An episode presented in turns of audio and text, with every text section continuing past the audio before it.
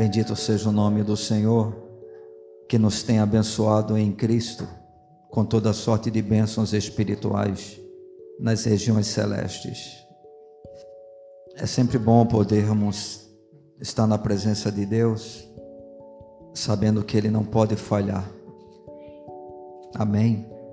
Temos a certeza de que Ele está neste lugar, porque a Sua palavra assim afirma, e Ele não mudou, Ele permanece o mesmo ele é aquele que fortalece o fraco, levanta o caído, liberta o cativo, cura o enfermo,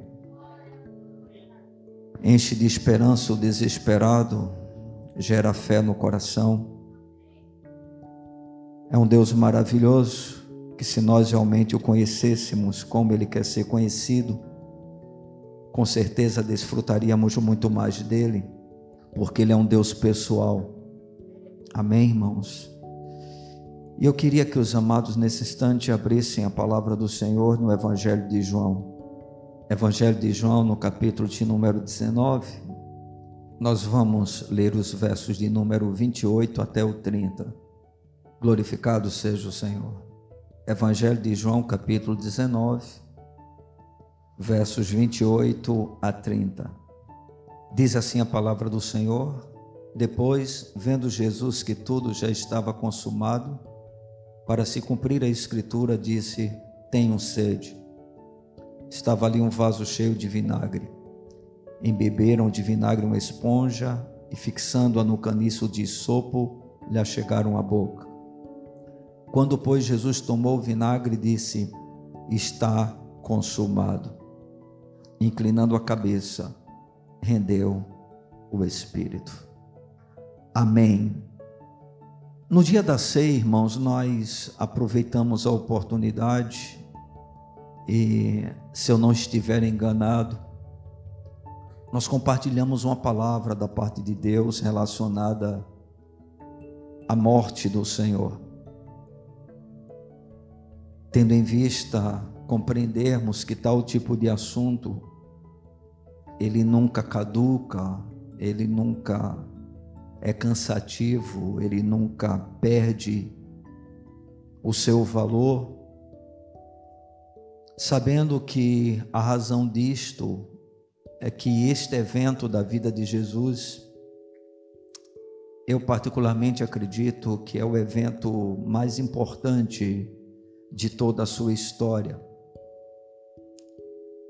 Na minha concepção, o sacrifício de Cristo é o evento até mesmo mais importante do que a ressurreição. E talvez vocês perguntem, mas pastor, por quê?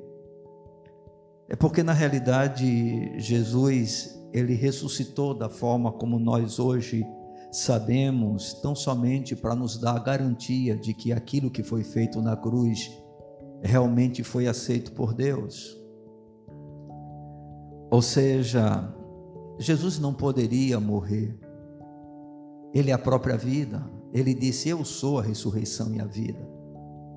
Se Jesus não tivesse ressuscitado da maneira como os discípulos presenciaram, testemunharam, ele teria vencido a morte do mesmo jeito. E a sua ressurreição, sendo manifesta para os seus discípulos, foi apenas para confirmar que o sacrifício oferecido por ele ao Pai tinha sido aceito, justamente com qual finalidade?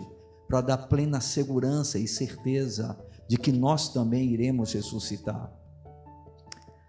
Mas é a morte de Jesus o clímax da sua história. Nós sabemos que o Verbo se fez carne, que ele habitou entre nós. João vai dizer que viu a sua glória como glória do unigênito do Pai se referindo ao momento em que ele, Tiago e, Pedro estão lá no Monte da Transfiguração, onde eles veem o Jesus ali ressurreto. E a morte de Jesus, ele, ela é exatamente a experiência que cumpre tudo aquilo que está escrito na lei e nos profetas. Na verdade, desde o livro de Gênesis, no capítulo de número 3, o versículo de número 15, nós já temos a declaração feita pelo próprio Deus que viria um descendente da mulher, a semente da mulher, e ele esmagaria a cabeça da serpente, como ele faria isso através da sua morte, do seu sacrifício. E diante de tudo isso, nós vemos a morte de Jesus ocupando uma posição de destaque em toda a história da sua vida. De tal maneira que os quatro evangelhos fazem questão de registrar esse momento e de maneira detalhada. Tanto Mateus como Marcos, Lucas e também João vai fazer isso. E apesar de a história ser a mesma nos quatro evangelhos, uma coisa impressionante é que João ele vai relatar esse momento de uma forma bem distinta dos outros evangelhos, oferecendo assim ao leitor que carrega ou que lê, né, no caso o evangelho que carrega o seu nome, pelo menos dois grandes detalhes super importantes que a gente não consegue observar nos outros evangelhos que tratam também desse assunto.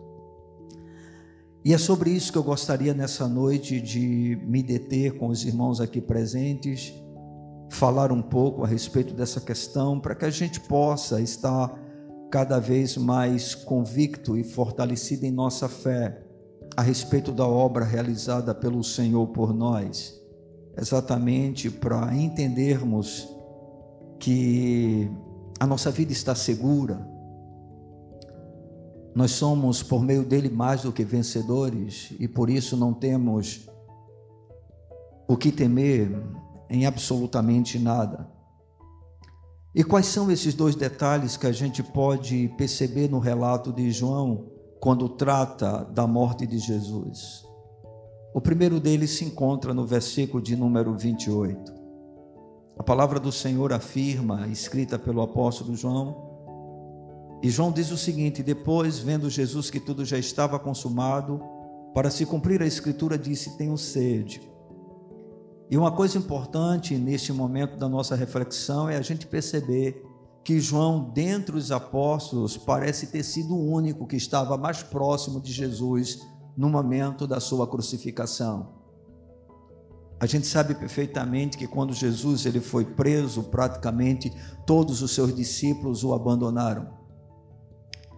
E quando Jesus estava sendo crucificado, vai permanecer do lado dele apenas a sua mãe, o apóstolo João, né? E talvez outras mulheres que estavam ali presentes, observando o final daquele acontecimento. Então João é aquele testemunha, vamos dizer, aquela testemunha que está vendo o acontecimento em loco, ou seja, ele está vivendo a experiência juntamente com Cristo no seu sacrifício.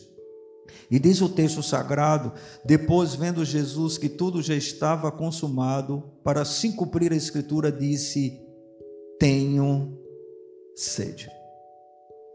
Se você for ler os outros textos que estão relacionados ao assunto, no Evangelho de Mateus, no capítulo 27, Marcos, capítulo de número 15, Lucas, no capítulo de número 23, nenhum deles vai relatar esse detalhe.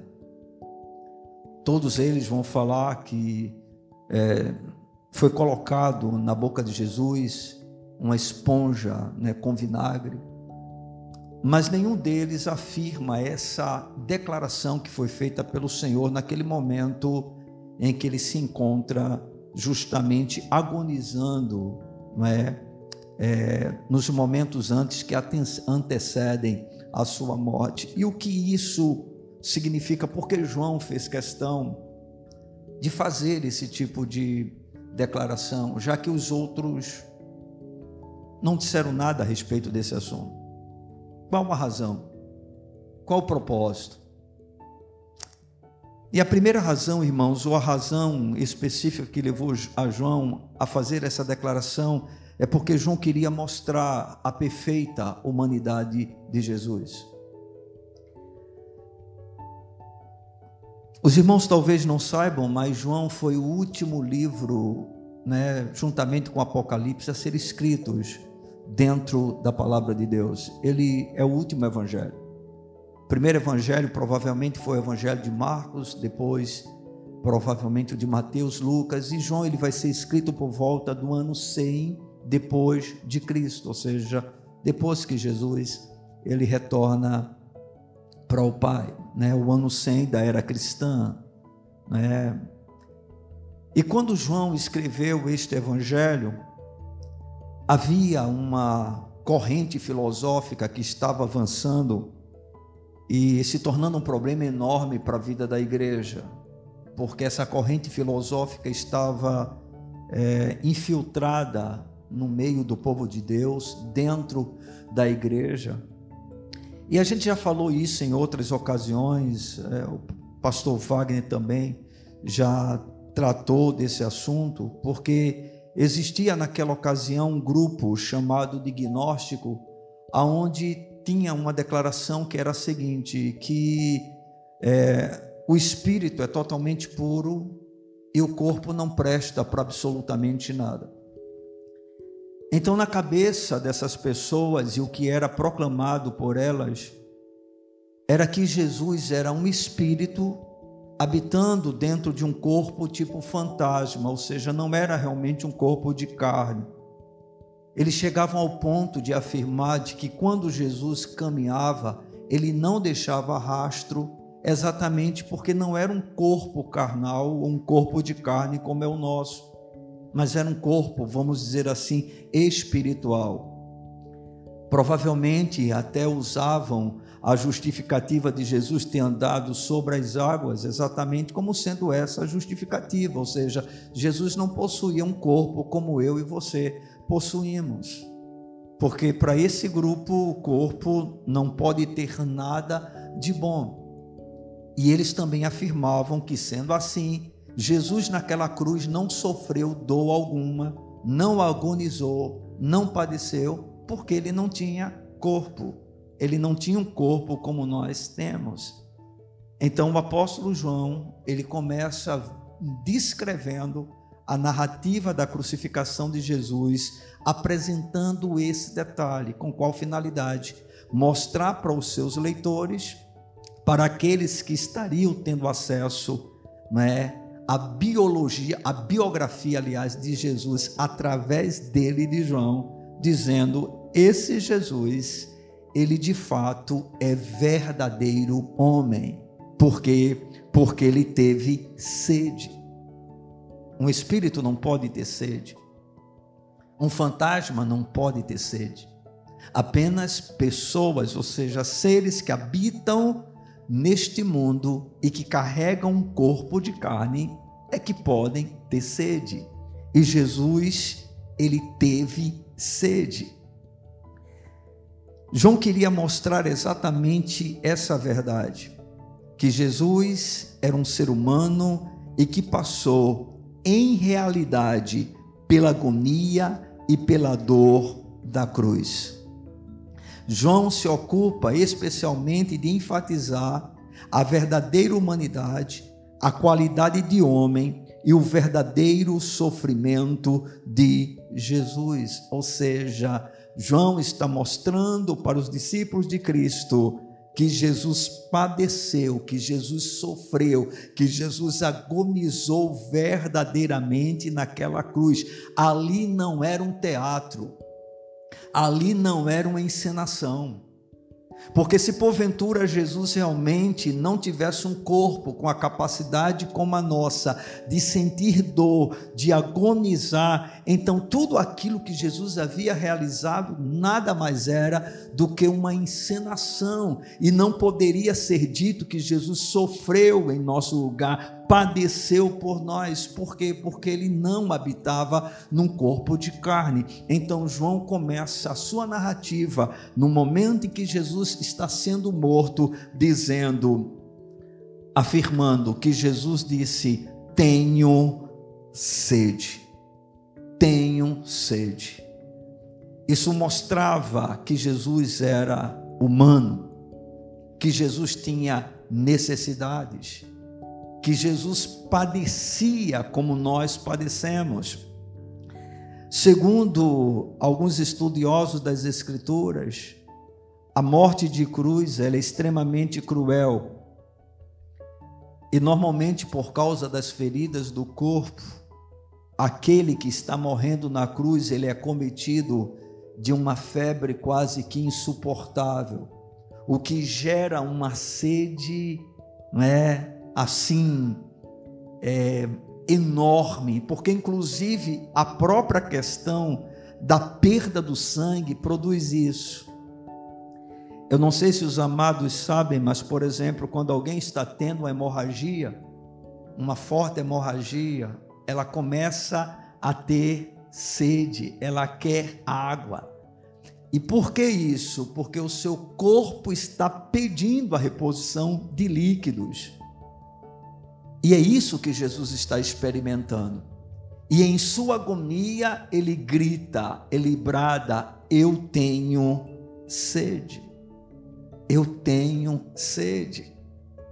E é interessante porque essa declaração feita por João, citando exatamente esse detalhe na morte de Jesus, também associa o sacrifício de Jesus ao cumprimento de um versículo do Antigo Testamento que se encontra no Salmo de número 69, versículo de número 21 que diz: Por alimento me deram fel, e na minha sede me deram a beber vinagre.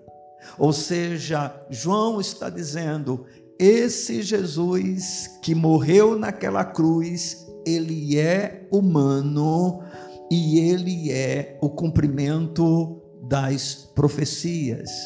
Ou seja, esse detalhe apresentado por João nos revela a humanidade de Cristo.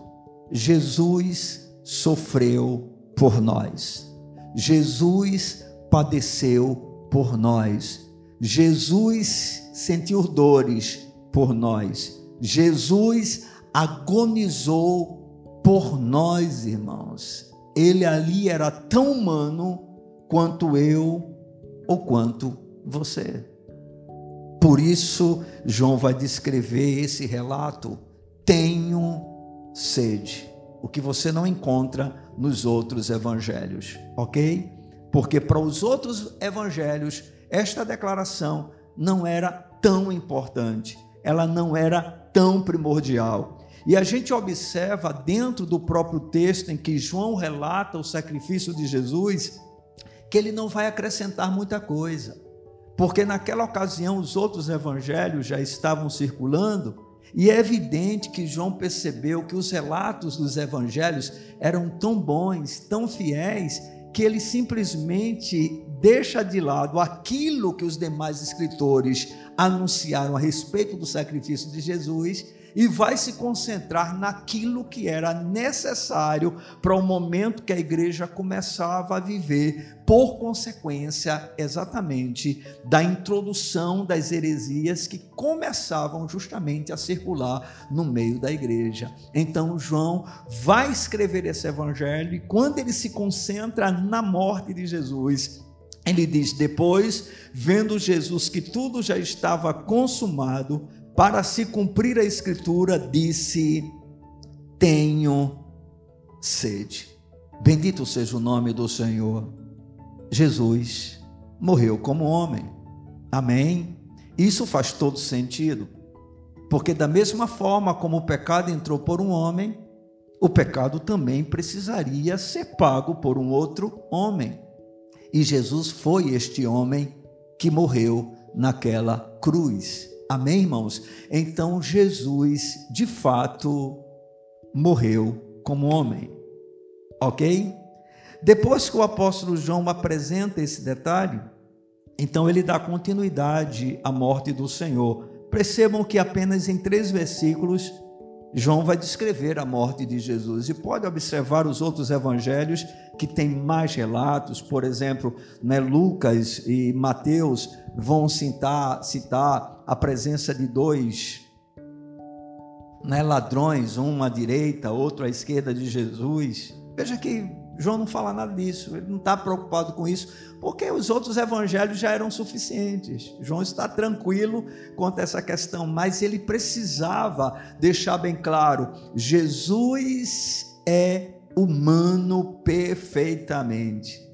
essa é uma luta, não é que a igreja ela tem travado durante um bom tempo, porque inclusive existe algumas seitas que até se utilizam da palavra do Senhor que tentam negar exatamente algumas verdades né, que João vai fazer questão de enfatizar para que a igreja tivesse clareza a respeito de quem é realmente esse Cristo, né, que nós hoje cremos e que nós servimos, que ele realmente é o Filho de Deus, mas ele é o Verbo que se tornou carne, que habitou entre nós, que viveu como nós, que sentiu o que nós sentimos, padeceu como nós padecemos eu acredito, irmãos, que Jesus nunca adoeceu, provavelmente com exceção quando ele estava sendo crucificado.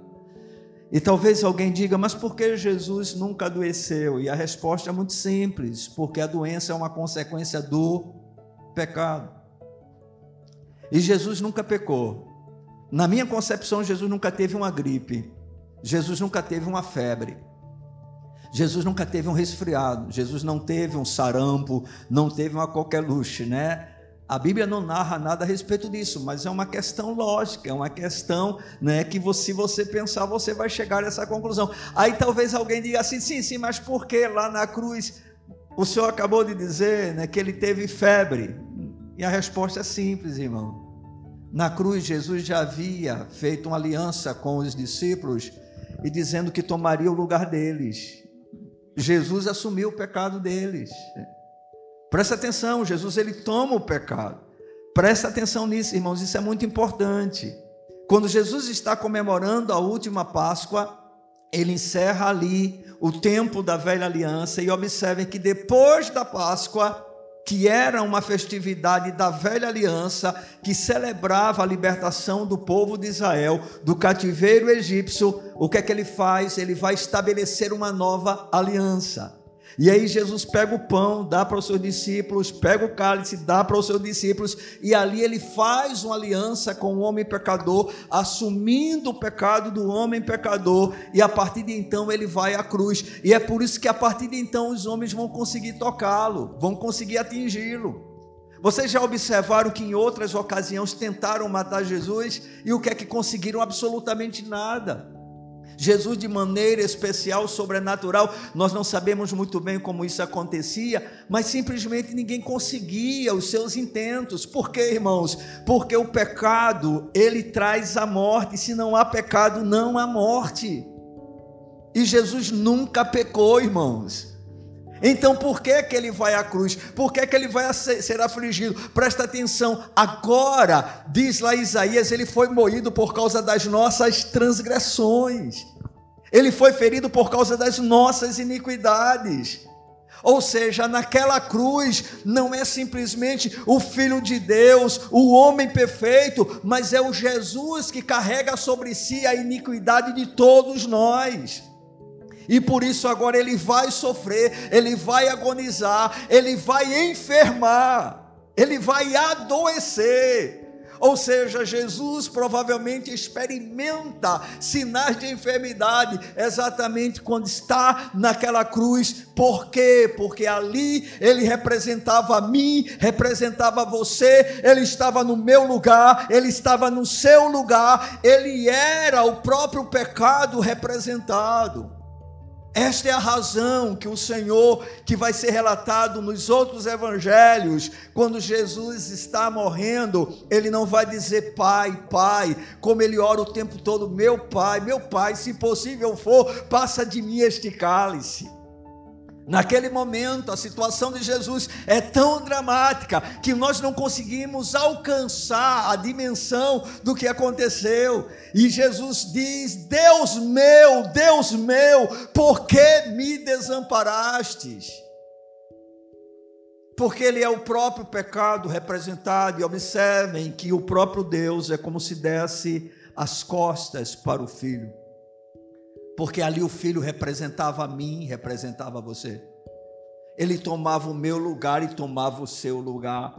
E é isso, irmãos, o que a palavra de Deus nos mostra. Então, João continua na sua descrição do sacrifício de Jesus, e no versículo de número 29, ele afirma: estava ali um vaso cheio de vinagre. Embeberam de vinagre uma esponja, e fixando-a no caniço de sopo, lhe chegaram à boca. Quando, pois, Jesus tomou o vinagre, disse: Está consumado. Os irmãos que já leram os evangelhos já viram em Mateus, Marcos e Lucas essa afirmação? Não. Todos os três vão afirmar que Jesus brada e logo em seguida entrega o seu espírito. E logo em seguida ele se entrega à morte. Eu gosto sempre de dizer que Jesus não morreu, ele se entregou à morte. A morte não pegou Jesus, Jesus é que pegou a morte. Estão compreendendo? Jesus se entrega. De uma forma tal que ele morre de maneira diferente de todos aqueles que experimentavam exatamente esse tipo de punição, de penalidade. Porque, irmãos, a condição do homem, no estado em que Jesus estava, era totalmente incapaz de que ele tivesse qualquer tipo de força, até mesmo para pronunciar palavras da maneira como Jesus pronunciou. Mas a impressão que se passa é que, apesar de tudo que Jesus está passando, do sofrimento, da dor, da agonia, da angústia no seu corpo, ele continua plenamente no controle de todas as coisas. Louvado seja o nome do Senhor. É incrível, irmãos, porque em Jesus, até na sua morte, nós vemos grandeza, nós vemos majestade, nós vemos poder, irmãos. E é isso que João está tentando mostrar para aqueles que tinham acesso exatamente a este evangelho que seria enviado por meio dele. João está escrevendo este evangelho para a igreja e João está querendo dar uma consciência clara à igreja de que Jesus é de fato tudo aquilo que ele disse que era e que era anunciado pelos apóstolos do Cordeiro, pelos apóstolos de Cristo. Então nós percebemos, amados, nesta afirmação de Jesus, quando ele diz está consumado, nós vemos o seu perfeito triunfo em meio à sua dor. Enquanto, quando ele diz eu tenho sede, revela a sua fragilidade humana, revela as suas necessidades como homem, revela a sua perfeita humanidade, as suas limitações em um corpo físico. Quando Jesus diz está consumado, João está mostrando para aqueles que estariam lendo este evangelho que Jesus, mesmo naquela cruz, ele triunfou soberanamente. Essa afirmação feita por Jesus, queridos, nos mostra isto. Os outros três evangelhos não nos dizem que Jesus fez esse tipo de afirmação, mas todos eles mostram que Jesus deu um brado. Vamos verificar isso, irmãos, para a gente realmente ter um pouco mais de consistência naquilo que estamos dizendo. Evangelho de Mateus, capítulo 27, Versículo de número 50. Observem o que é que Mateus vai descrever a respeito desse momento em que Jesus vai entregar a vida. Diz assim: E Jesus, clamando outra vez com grande voz, entregou o Espírito. Vamos para Marcos, capítulo de número 15, versículo de número 37. Marcos vai dizer: Mas Jesus, dando um grande brado, expirou. E aí nós temos ainda no Evangelho de Lucas, no capítulo de número 23, isso é só para vocês perceberem que aquilo que nós estamos afirmando está em perfeita harmonia com o que a palavra de Deus fala. Ou seja, não é nenhuma invenção nossa. Evangelho de Lucas, capítulo 23, versículo de número 46, diz assim: Então Jesus clamou em alta voz: Pai, nas tuas mãos entrego o meu Espírito. E dito isto, expirou. Então nós percebemos que todos os demais evangelhos eles vão apresentar o sacrifício de Cristo, a morte de Jesus, o momento em que ele está chegando ao término da sua permanência entre nós em um corpo terreno, em um corpo humano. Todos os três evangelhos vão dar a seguinte declaração: que Jesus deu um brado, que Jesus deu um grito, mas João ele vai acrescentar algo, e aí eu volto a, a chamar a sua atenção. Lembre-se de que João é o único que está o quê? Próximo de Jesus, é aquele que está mais perto, é aquele que vê a cena de maneira mais real, né? mais vívida, mais clara. E João ele vai e diz que quando Jesus está prestes a entregar o seu espírito, a morrer, a expirar pela última vez, Jesus diz: está consumado. E aí, amados, o que é que nós podemos concluir diante desta declaração feita pelo apóstolo João no capítulo 19, o verso de número 30, quando o Senhor diz: está consumado. Bem, a explicação, queridos, para isso é que o grito dado por Jesus foi exatamente esse grito: está consumado. Ou seja, a afirmação em alto e bom som, naquele momento que Jesus vivenciou, nos seus últimos segundos de vida, humanamente falando, foi exatamente está consumado. Amados, é interessante porque essa palavra afirmada por Jesus, ela no original grego, ela não é uma palavra separada. A gente diz está consumado, mas essa palavra é uma palavra única. É a palavra tetelestai. E essa palavra ela tem um significado muito importante para nós um significado que vale a pena a gente realmente conhecer. Quando Jesus fez essa afirmação, ele morreu com uma exclamação de triunfo em seus lábios. Ou seja, Jesus não disse está consumado em tom de derrota.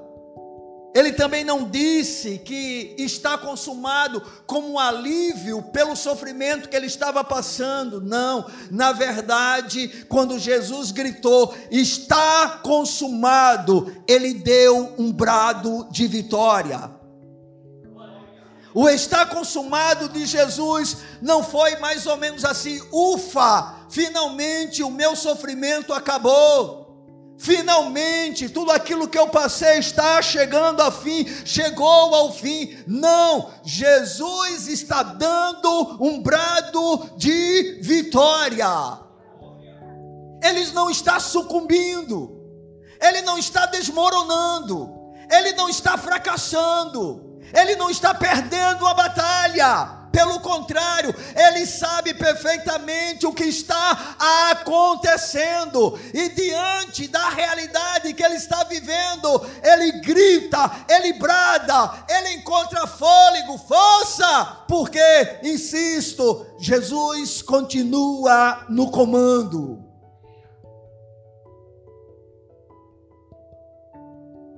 Não vemos ali um homem carente da nossa compaixão é pelo contrário, Ele está ali por causa da compaixão dele para conosco.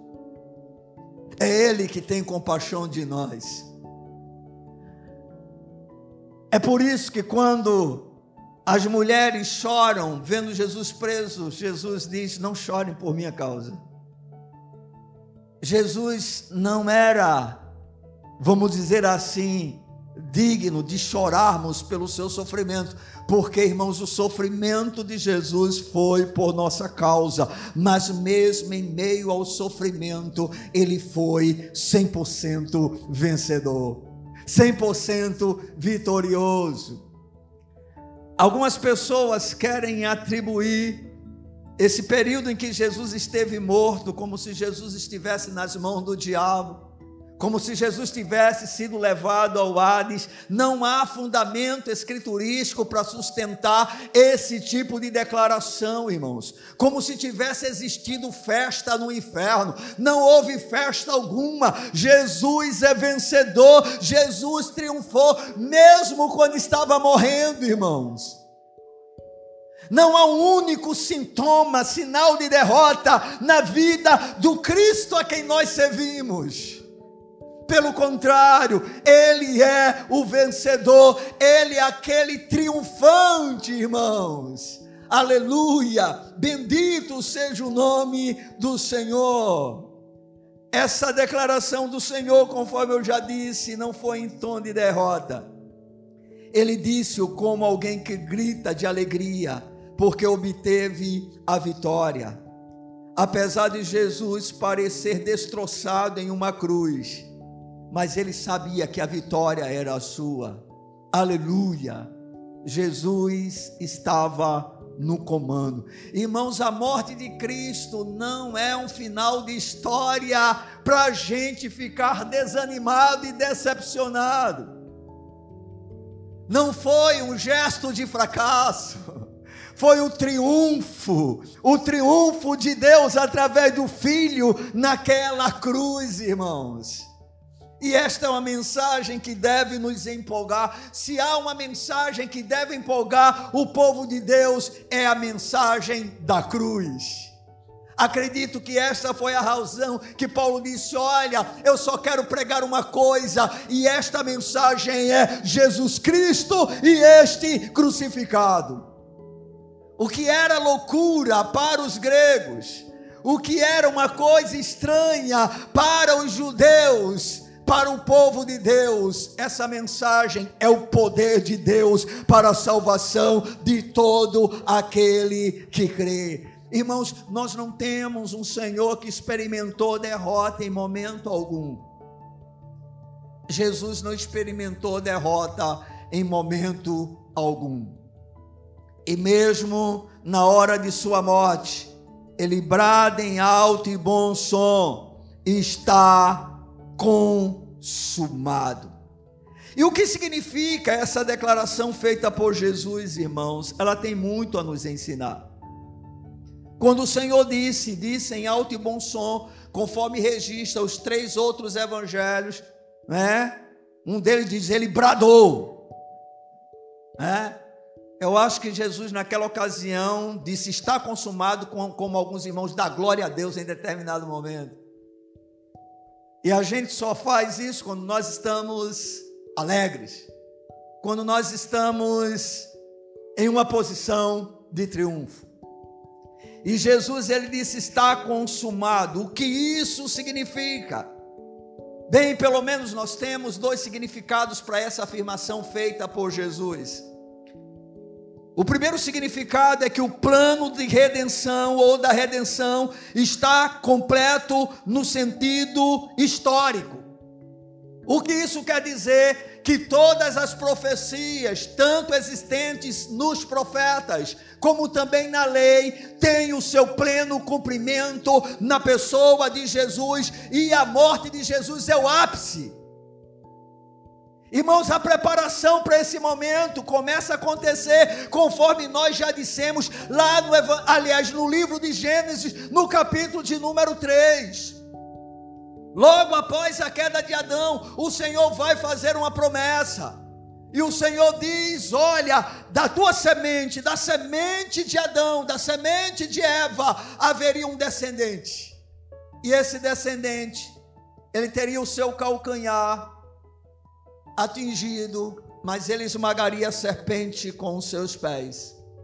Ou seja, naquele momento, o Senhor já declara que Jesus viria. E ali começa toda a preparação. O primeiro gesto de Deus nessa preparação é que depois da queda de Adão e Eva, em que o Senhor disse: vocês vão morrer, eles não morrem instantaneamente no sentido físico, eles vão se separar de Deus, o que se constitui verdadeira morte, mas ali mesmo Deus já faz uma promessa em termos de profecia. O Senhor sacrifica dois animais, e é a pele dos dois animais vai servir para quê? Para cobrir a nudez de Adão e Eva. Bem, houve derramamento de sangue.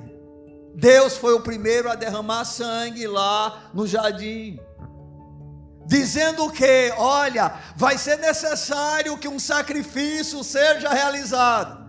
E a gente percebe que durante toda a história da nação de Israel, isso vai acontecer o tempo todo, o tempo todo. Animais são mortos, cordeiros são mortos, ovelhas são mortos, touros são mortos, bodes são mortos. Com qual objetivo? Cobrir o pecado da nação de Israel, cobrir o pecado do povo escolhido por Deus. Mas tudo aquilo apontava, era uma figura, era uma sombra. E para onde é que aquilo apontava? Para a pessoa de Cristo, o Cordeiro de Deus que tira o pecado do mundo. Ou seja, na morte de Jesus, no sacrifício oferecido por Ele naquela cruz, nós temos o cumprimento histórico de todas as promessas, de todas as profecias. Jesus veio, Jesus veio, viveu entre nós, Ele foi aprovado, e ali naquela cruz, irmãos, ele se tornou o sacrifício perfeito. Seria necessário que o inocente morresse no lugar de um pecador. Era a única forma que Deus tinha exatamente para perdoar os nossos pecados. Se Deus nos perdoasse os pecados sem que algo dessa natureza tivesse acontecido, Deus seria injusto, porque toda pena requer uma consequência. Todo crime requer uma punição. E Deus não pode ser injusto, porque Ele é perfeita justiça. Então ele resolveu o problema de maneira sábia, de maneira tremenda, de maneira espetacular, irmãos. E quando Jesus diz está consumado, ele está dizendo mais ou menos assim: não haverá a partir de agora mais nenhuma necessidade de outro sacrifício. Eu sou o sacrifício, o último sacrifício. Aleluia!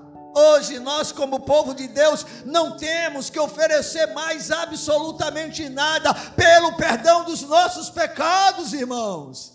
Pelo contrário, nós oferecemos a Deus sacrifício de louvor, não para que os nossos pecados sejam perdoados, mas porque eles já foram. Por quê? Porque em Jesus nós temos o cumprimento profético de toda a história, toda aquela preparação até a pessoa de Jesus vai se concretizar na cruz. Aleluia! Amados, está consumado. Quando eu e você olhamos para a Bíblia hoje e pegamos o Velho Testamento e vemos algumas promessas que o Senhor faz, nós podemos olhar para Jesus e dizer: está consumado está consumado, está consumado. Deus não falhou, Deus cumpriu o que ele disse, porque ele é fiel. Passam céus, passa a terra, mas a sua palavra permanece para sempre. Aquilo que Deus falou a respeito do filho se cumpriu. Lembram-se do profeta Isaías, dentro da sua visão, que é perfeita em relação ao sacrifício de Jesus ele vê o próprio Cristo, o próprio Messias, e o que é que diz certamente? Certamente, ele levou sobre si as nossas iniquidades, ele tomou sobre si as nossas transgressões. O castigo que nos traz a paz estava sobre ele. Pelas suas feridas nós fomos sarados. Isso 700 anos aproximadamente antes de Jesus vir, mas agora não. A promessa está cumprida, a profecia foi cumprida, porque Deus é fiel, irmãos. Deus é fiel. Amados, quando nós lemos a palavra do Senhor e cremos realmente naquilo que ela diz, nós vamos poder observar a veracidade de todas as promessas desse mesmo Deus, vendo cada uma delas se cumprindo. E Jesus é o cumprimento de tudo aquilo que era sombra na velha aliança. Jesus veio, mas ele não apenas veio, ele morreu, e ele faz questão de dizer: está consumado. Amém. É por isso que o último profeta dentro dessa dimensão é João Batista. A partir daí não temos mais esse tipo de profeta apontando, né, para o Messias que deveria vir, porque Jesus veio e ele agora assume o lugar de cordeiro, é o cordeiro de Deus, e ele diz: está consumado. Mas há um outro significado ainda em relação a essa expressão. E esse significado é que o plano da redenção está perfeitamente adequado para satisfazer todas as necessidades do homem pecador. Deixa eu dizer uma coisa: a única coisa que o homem pecador precisa é de Cristo, de mais nada. Jesus é suficiente. E quando ele disse está consumado, ele não apenas está afirmando todas as profecias se cumpriram em mim. Completou, terminou. Mas ele está dizendo uma outra coisa. Ele está dizendo: a dívida foi paga. Aleluia. Irmãos, todos nós temos uma dívida impagável diante de Deus. Nós somos pecadores. E há um salário que naturalmente o pecado tem que merecer, que receber, que é a morte. Isso é um fato, é o que a Bíblia nos revela. Não importa quem sejamos, isso pesa sobre cada um de nós, há uma sentença de condenação, há uma morte declarada sobre a nossa vida, irmãos. Mas, irmãos, quando Jesus disse assim, está consumado, é mais ou menos como se ele estivesse dizendo assim: Pai, tu me destes uma missão, missão dada, missão cumprida. Aleluia. O Senhor me deu uma missão e eu cumpri a missão. E qual foi o cumprimento dessa missão? A dívida foi paga, a ira de Deus foi satisfeita, a justiça de Deus foi aplicada. E Jesus diz: está consumado. Ou seja, os homens não precisam de mais nada além de mim para poderem retornar para Deus. Eu sou o caminho, eu sou a verdade, eu sou a vida. Ninguém vem ao Pai a não ser por mim. Está consumado. Dívida quitada. Essa é a razão que vai levar Paulo a dizer lá em Romanos capítulo de número 8, versículo de número 1. Portanto, agora, nenhuma condenação a mais para aqueles que estão em Cristo Jesus, o nosso Senhor. Por quê? Porque a dívida foi paga. A dívida foi paga. Nós não somos mais devedores diante de Deus escrevendo à igreja de Colossos, Paulo vai afirmar que o Senhor rasgou o escrito de dívida que havia contra nós.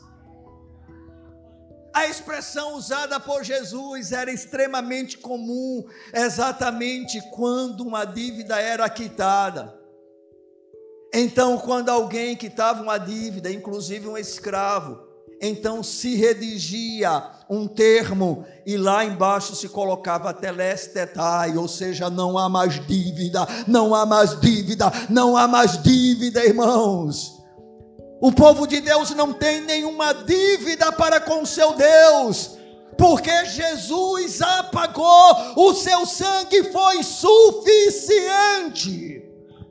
Não temos mais que ir para o inferno, não temos mais que pagar pecado aqui na terra. Nós podemos sofrer as consequências dele, mas não pagamos mais nada.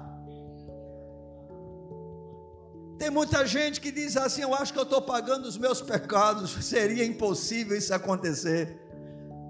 Para pagar os seus pecados, você teria que arder por toda a eternidade no inferno. A eternidade ainda é pouco para a gravidade da nossa transgressão aos olhos de um Deus que é santo, santo, santo. Talvez o seu pecado ele seja uma coisa muito besta diante de um outro pecador, mas é algo extremamente sério diante de um Deus que não pode ver o mal. Deus é tão santo, mas tão puro de olhos, que ele não pode contemplar o mal. E quando nós pecamos, nós não pecamos contra o nosso próximo, podemos até pecar também contra ele, mas o nosso pecado primeiro é contra Deus. Então, irmãos, nós não temos como pagar a nossa dívida. Essa é a razão que Pedro, em uma das conversas com o Senhor, quando Jesus mostra exatamente o quão difícil é um rico entrar no reino dos céus, Pedro diz: sendo assim é impossível ao homem se salvar. E Jesus não nega o que Pedro está dizendo, pelo contrário, ele assevera isso. Ele diz: é verdade, mas o que é impossível aos homens é possível para Deus. E isso ocorreu exatamente na morte de Jesus.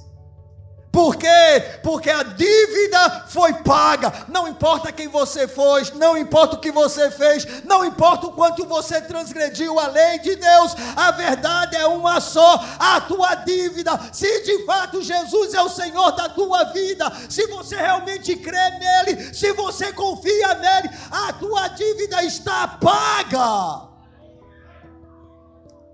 Totalmente paga totalmente paga.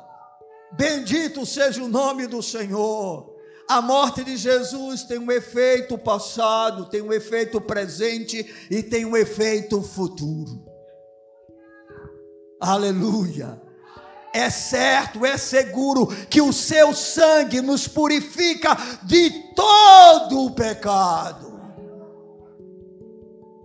É algo que nós podemos confiar. E aí você começa a entender porque Jesus está bradando, está consumado. Está consumado. Ou seja, no seu sacrifício, ele cancela toda a dívida do homem diante de Deus, isso para aqueles que nele creem. Bendito seja o nome do Senhor. Está consumado não é um grito de alívio, porque tudo terminou. É um grito de vitória. A dívida está paga. Telestetai. Foi paga. Foi paga. Foi paga. Não adianta, irmãos, quererem nos acusar pelo nosso passado. Não adianta quererem dizer que nós não somos perfeitos, eles estão certos, nós não somos. Aleluia. Nós não somos, irmãos, nós vamos cometer muitas vezes erros, nós vamos muitas vezes fazer coisas que Deus se entristece. Não é razão para vivermos deliberadamente no pecado, mas irmãos, nós ainda carregamos um corpo onde o pecado habita. E por mais que a gente lute contra aquilo que entristece ao Senhor, nós podemos, vez por outra, entristecê-lo nós podemos magoar o seu coração. Mas amados, a dívida está paga. A dívida está paga. Nós não temos que dar um jeitinho, dar uma oferta especial. Nós não precisamos fazer nenhum tipo de sacrifício. A dívida está paga, está consumado. Satanás não pode mais reivindicar a nossa alma. A nossa alma é do Senhor, irmãos. Porque ele pagou o preço do nosso resgate. Aleluia. Essa é uma palavra de grande esperança, irmãos.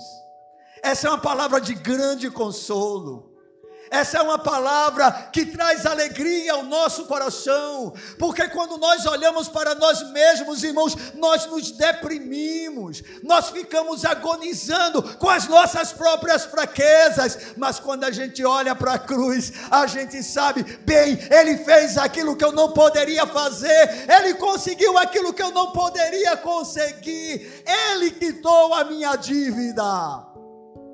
Está consumado tanto trata do cumprimento de todas as profecias encontradas na velha aliança, como também trata de uma dívida que todos nós tínhamos com Deus e que finalmente, finalmente, alguém pagou totalmente. Totalmente. Observe que na velha aliança, todo ano a dívida tinha que ser paga. Todo ano sacrifícios precisavam ser oferecidos. Porque os sacrifícios da velha aliança não tinham poder de remover o pecado, apenas cobria mas o da nova aliança é perfeito. Não apenas cobre, remove, apaga. Aleluia! Aleluia! Faz com que as nossas transgressões sejam lançadas no mar do esquecimento. Bendito seja o nome do Senhor. Que coisa maravilhosa, irmãos. Irmãos, presta atenção. Um crente que experimentou o milagre da salvação não tem que ficar agonizando por nenhum erro do passado. Não temos nenhum trauma em relação àquilo que fizemos na velha vida. Sabe por quê? Porque a dívida foi cancelada.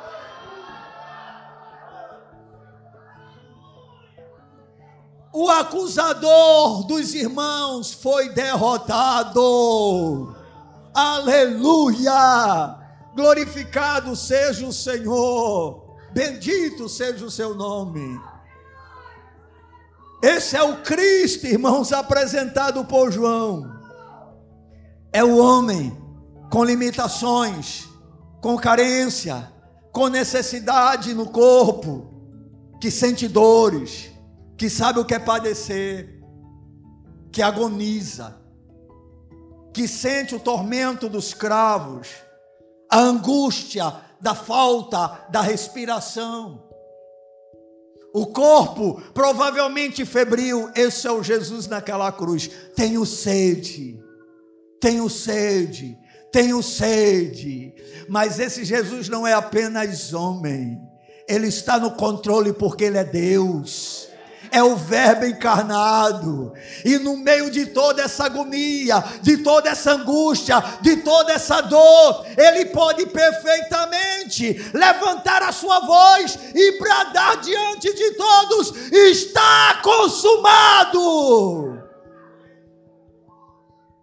E só aí ele entrega o seu espírito. Só aí a sua vida natural se esvai mas ele continua sendo o Rei dos Reis e o Senhor dos Senhores. Irmãos, eu não sei onde Jesus estava durante o período entre a sua morte e a sua ressurreição física, ou ressurreição com aquele corpo agora glorificado. Eu não sei onde ele estava, mas uma coisa eu sei: ele estava vivo. Uma coisa eu sei, ele estava no controle. Uma coisa eu sei, ele continuava sendo Deus. Aleluia! Aleluia! Está consumado. Foi perfeito. Irmãos, essa é uma história com final super feliz. Amém. Por isso que no momento da ceia, sempre que participamos, nós não precisamos ficar nos lamentando, não, é olhar para Ele, é olhar para Ele, é olhar para Ele. Nós não temos um Senhor que foi derrotado, nós temos um Senhor que venceu, que venceu, que venceu, irmãos. Bendito seja o nome de Jesus. Essa última frase que é declarada por João, ela também é bastante interessante. Depois que João diz: Quando, pois, Jesus tomou o vinagre, disse: Está consumado. Era para a gente dizer isso gritando, porque Jesus gritou. Está consumado. Jesus bradou. Ele bradou. Amém. Ele deu grito de júbilo. Acabou. Estão entendendo? Mas aí João, ele completa a sua frase nesse versículo para falar da morte de Jesus e diz assim: inclinando a cabeça, rendeu o espírito. E aí eu vi um comentário muito interessante a respeito dessa experiência relatada por João sobre a morte de Jesus. E o autor ele diz o seguinte, a última frase dessa passagem esclarece ainda mais tudo isso. João diz que Jesus inclinou a cabeça e entregou seu espírito. A palavra que João emprega no original é a que se poderia usar ao dizer que alguém reclina a cabeça sobre o travesseiro. Para Jesus a luta tinha terminado e a batalha estava ganha, e já na cruz conheceu a alegria da vitória e o descanso de alguém que terminou sua tarefa e pôde descansar em paz, tranquilidade e satisfação. Ou seja, quando Jesus entregou-se à morte, ele não fez, conforme nós já podemos observar, como um ato para estar experimentando alívio daquele sofrimento. Ele deu um grito mostrando o seu triunfo. E agora ele se entrega para o Pai. E em um ato justamente de pleno descanso, ele reclina a cabeça e diz: Em tuas mãos eu entrego o meu espírito. Jesus expira ali.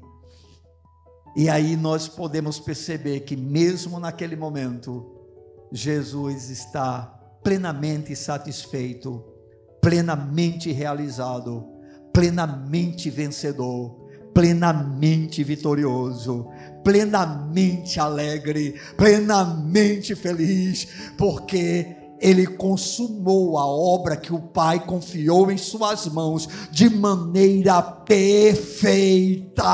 Não há defeito na obra de Jesus, não há defeito no sacrifício de Jesus. Irmãos, é algo para que a gente glorifique a Deus o sacrifício de Cristo. É por isso que a igreja fala muito mais da morte do que do nascimento de Jesus. É por isso que para nós, nós não estamos muito preocupados em celebrar Natal, mas a ceia do Senhor. Por quê? Porque é por meio dela que nós temos plena convicção. Não temos mais dívida diante do Pai. Todos os dias precisamos dizer: Pai, perdoa os nossos pecados, assim como nós temos perdoado aos nossos devedores, mas totalmente seguros totalmente certos de que esses pecados estão perdoados, porque está consumado. Irmãos, a morte não pode ser algo que traga qualquer tipo de pavor à vida do crente, porque nós não temos mais dívida diante de Deus.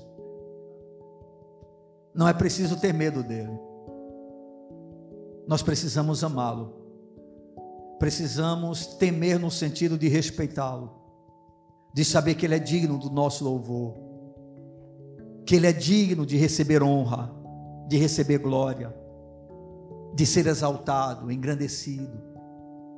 Porque Ele é Deus. Quando eu falo em temor, não é que a gente vá como alguns fazem, né? Porque tem gente que acha que tem tanta intimidade com Deus que chama Ele de você.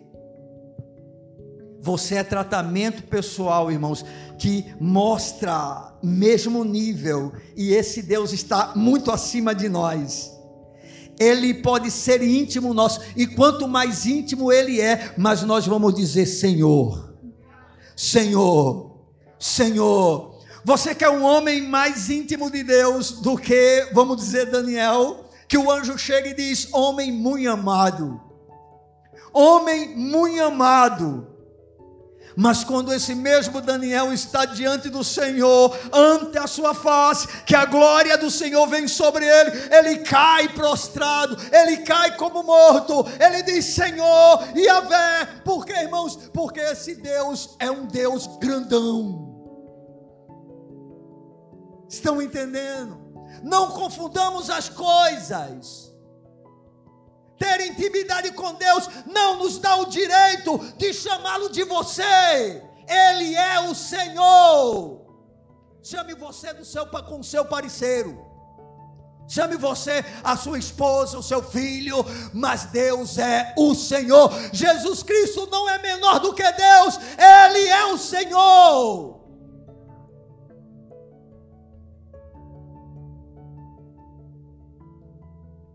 São coisas que eu não me acostumo nunca. Não entra na minha cabeça.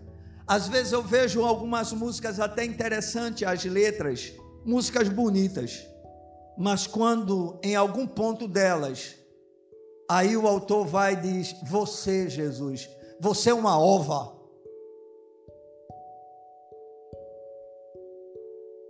Irmãos, nós botemos uma coisa na nossa cabeça. Não tem mais nenhum cordeiro que vem, não. Quem vem agora é o leão da tribo de Judá. Não vai ser cordeiro, não, irmão. Ele vem como leão. Ele vem como Rei dos Reis e Senhor dos Senhores. Ele vem de tal maneira que todo joelho vai se dobrar diante dele. E toda língua vai confessar o que? Você não, tu és o Senhor. Tu és o Senhor. Bendito seja o nome do nosso Deus.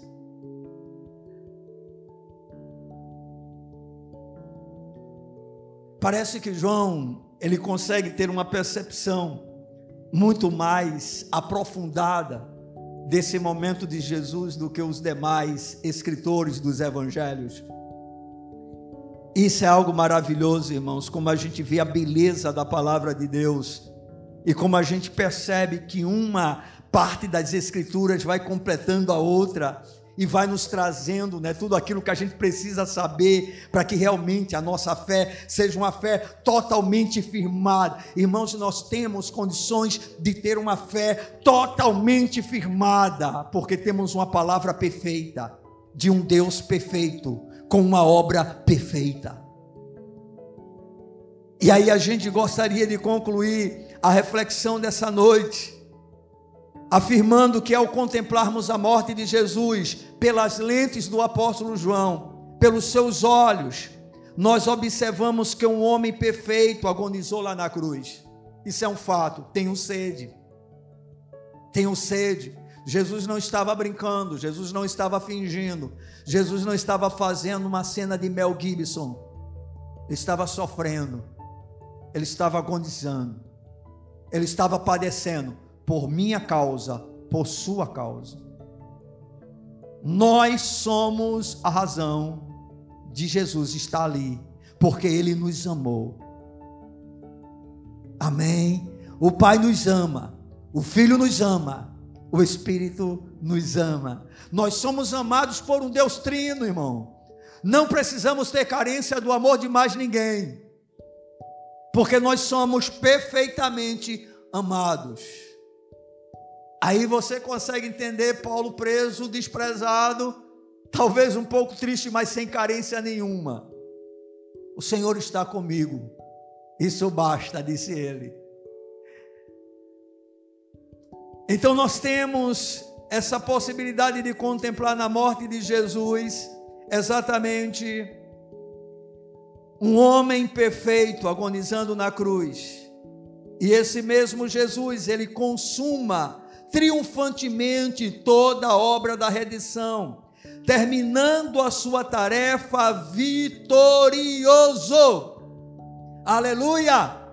Já podendo descansar em paz, tranquilidade e tudo isso para que possamos encontrar nele uma perfeita salvação. Amém? Jesus é o nosso modelo. Jesus é o nosso exemplo. É verdade que ainda não vivemos, né, como realmente devemos viver e não conhecemos como deveríamos conhecer. Mas uma coisa é certa, a vitória dele é a nossa vitória. Uma coisa é certa, podemos chegar diante da morte, como ele chegou, sem nenhum medo, sem nenhum temor. Por quê? Porque ele venceu a morte. Amém. Não havia qualquer dúvida no coração de Jesus quanto a isso. Essa era a razão da sua alegria, do seu gozo. Ele estava no controle. Ele continuava e continua soberano. Estão entendendo, irmãos? E assim, tudo isso deve ser uma inspiração para nós A nossa fé não está apoiada em um Deus que experimentou qualquer tipo de derrota durante o início ao fim de sua existência humana. Jesus não conheceu a derrota. A morte não pegou de surpresa. O diabo não venceu. Não houve uma reviravolta, como alguns tentam mostrar, né? Como se tivesse havido uma reviravolta e o diabo pensasse que tinha ganho. Em nenhum momento, irmãos, talvez antes da morte de Jesus, mas assim que Jesus dá o brado, eu acho que caiu a ficha do diabo. E ele disse: Foi uma armadilha. eu pensei que eu tinha vencido, mas ele venceu. Ele triunfou. Esse é o Cristo da igreja. Esse é o Jesus do povo de Deus. Esse é o Cristo que deve ser anunciado. É o Jesus que deve ser pregado, irmãos. E nele deve, devemos depositar toda a nossa confiança. Amém. Bendito seja o seu nome. Vamos ficar de pé na presença do nosso amado Deus.